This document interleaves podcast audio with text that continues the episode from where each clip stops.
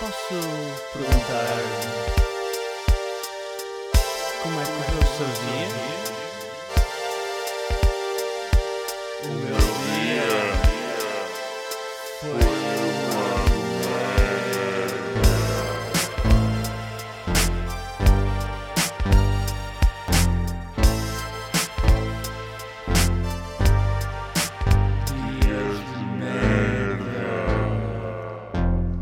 Episódio 100.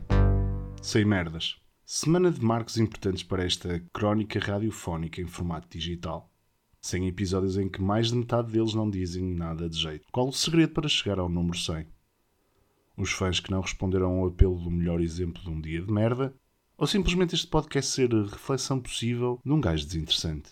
Ambas as duas, certo? Correto. Esta semana fiz uma boa piada sobre a palavra gay num jantar de amigos e quase fui cancelado. Isto não são os 90 para fazeres essa piada. Começa quase a tornar-se hábito esta minha necessidade de querer ser cancelado por piadas de merda. Calma, Zoomers. É só uma piada. Não sou homofóbico. Este fim de semana fui visitar casas no outro lado do rio. Sinto-me farto de Lisboa e a Disneylandia começa a empurrar-me para o subúrbio.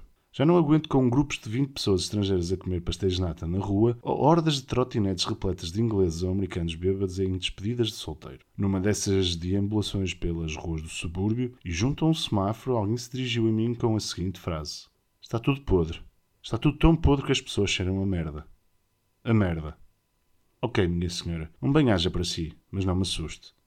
Nem todas as pessoas cheiram a merda ou estão podres. Quer dizer, depende se comerem feijoada. Adiante.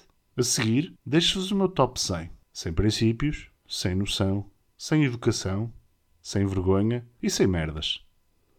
Obrigado a todos aqueles que me acompanharam durante estes 100 episódios do Dias de Merda. Por mais dias de merda.